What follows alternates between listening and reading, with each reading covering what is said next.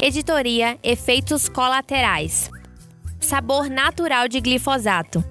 Brasileiros consomem cerca de 7 litros de agrotóxico por ano. Segundo especialistas, esses produtos podem causar graves riscos à saúde.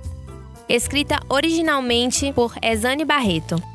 O Brasil consome 20% de todo o agrotóxico comercializado no mundo. Segundo a pesquisa feita pela Organização das Nações Unidas para a Alimentação e Agricultura, em 2013, o país foi o que mais gastou com agrotóxicos no mundo, 10 bilhões de dólares. Atualmente, 2.300 pesticidas são permitidos para o uso no país, e os produtores não pensam duas vezes quando o assunto é por fim a uma praga. É que, por ano, são utilizadas média de 500 mil toneladas de defensivos agrícolas. Desse total, cerca de 80% são destinados para as monoculturas de soja, milho, cana-de-açúcar e algodão.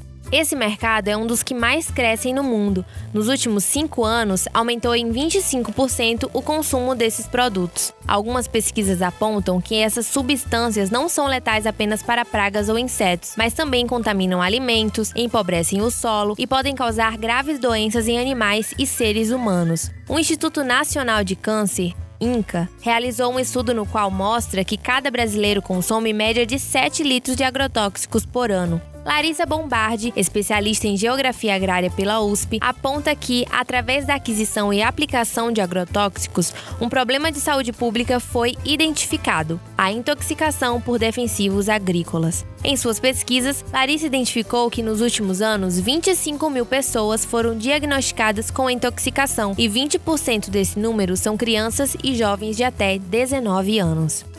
O problema mora ao lado.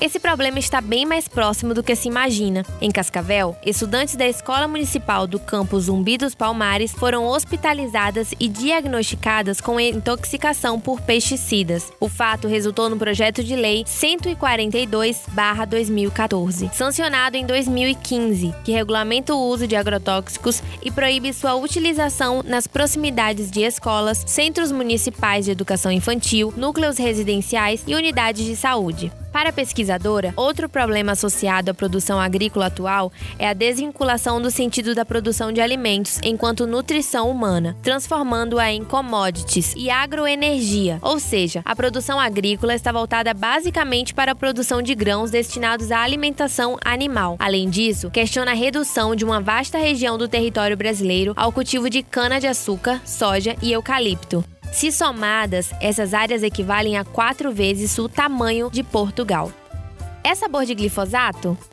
O glifosato é um dos exemplos que Larissa cita em suas pesquisas. É princípio ativo de diversos herbicidas e também o agrotóxico mais vendido do mundo. Só no Brasil, a substância está presente em 110 produtos comercializados. Com sua popularidade em alta, em 2015, a Agência Internacional para a Pesquisa sobre Câncer, o IARC, parte da Organização Mundial de Saúde, fez um levantamento sobre os efeitos desse produto em seres humanos e concluiu que o glifosato poderia ser cancerígeno. Abre aspas aspas. Se uma criança de 20 quilos consumir 100 gramas de soja por dia, dentro dos limites estabelecidos por lei, ela já terá extrapolado em 20% o que o seu peso corporal seria capaz de tolerar de glifosato. Fecha aspas, diz a pesquisadora. A Agência Nacional de Vigilância Sanitária coordena o programa de análise de resíduos de agrotóxicos em alimentos. O último levantamento feito pelo programa foi em 2015. Foram analisadas quase 2.500 amostras de 18 tipos de alimentos. No topo do ranking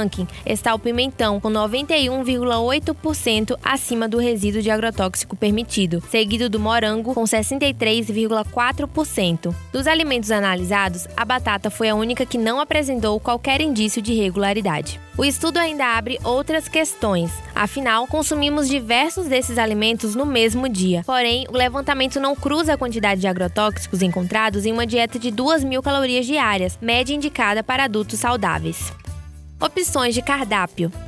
Em 2019, o Paraná se destacou pelo número de notificações de intoxicação por pesticidas. Por esse motivo, como alternativa para o problema, em alguns municípios tornou-se lei a implantação de cortinas verdes. Duas fileiras de árvores, uma arbutiva e uma arbórea, formam essa cortina. As árvores devem ser plantadas a 50 metros da divisa entre o núcleo urbano e a propriedade rural. Outros projetos para reduzir a utilização de agrotóxicos nas plantações estão em andamento. A agroecologia é um deles deles, ela promete reduzir os problemas causados pelo modelo de agricultura tradicional, dispensando agrotóxicos na produção de alimentos. Quando for ao mercado e vir bonitos morangos na bandeja, vai se lembrar do que ele pode causar à sua saúde? Por que continuamos consumindo esses alimentos se todos esses dados estão à nossa disposição? A resposta pode ser o ponto de partida para mudanças nos hábitos, em busca de qualidade de vida, da nossa e da natureza.